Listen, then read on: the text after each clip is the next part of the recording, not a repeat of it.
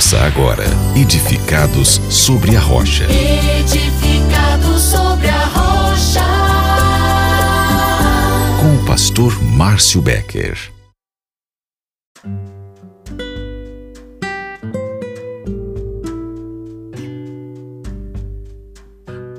Olá, irmãos, tudo bem? Desejo que você tenha um dia muito abençoado, cheio de paz e da presença do Senhor. O apóstolo Paulo, quando escreve aos Efésios e fala da importância da unidade no corpo de Cristo, especialmente nestes três versículos, 14, 15 e 16 do capítulo 4, ele diz: o propósito é que não sejamos mais como crianças, levados de um lado para o outro pelas ondas nem jogados para cá e para lá por todo vento de doutrina e pela astúcia e esperteza de homens que induzem ao erro. Mas antes, seguindo a verdade em amor, cresçamos em tudo naquele que é a cabeça, Cristo. Dele, todo o corpo, ajustado e unido, pelo auxílio de todas as juntas, cresce e edifica-se a si mesmo em amor, na medida em que cada parte realiza a sua função. Glória a Deus por esta palavra. Paulo nos diz que quando nós crescemos em unidade, quando nós somos unidos, quando nós temos um mesmo pensamento, quando nós somos unidos pela mesma fé e pela mesma esperança, nós temos um propósito, o propósito de não ser mais como crianças.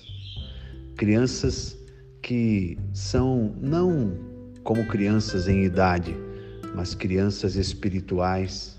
E estas crianças, diz Paulo, são levadas de um lado para o outro, ou seja, são crianças que não têm firmeza de propósito, firmeza de pensamento, firmeza de fé, convicção daquilo que querem. E ele diz que essas crianças, elas são levadas de um lado para o outro por algumas circunstâncias, pelas ondas, ou seja, pelas tempestades, pelas dificuldades, pelos momentos ruins, por aqueles momentos que afligem, que atacam a nossa casa, a nossa família, nosso trabalho, nossa saúde. As ondas fortes que varrem muitas vezes o nosso barco, não podem permitir que sejamos levados de um lado para o outro. Se isso acontece comigo e com você, nós ainda somos, somos crianças. E nem jogados para cá e para lá por todo o vento de doutrina, diz Paulo. Não, a doutrina não pode ser algo que vai nos fazer balançar vento de doutrina. Não existe doutrina que nos faça balançar. A doutrina é a nossa fé em Jesus. A doutrina é o que está firmado na palavra.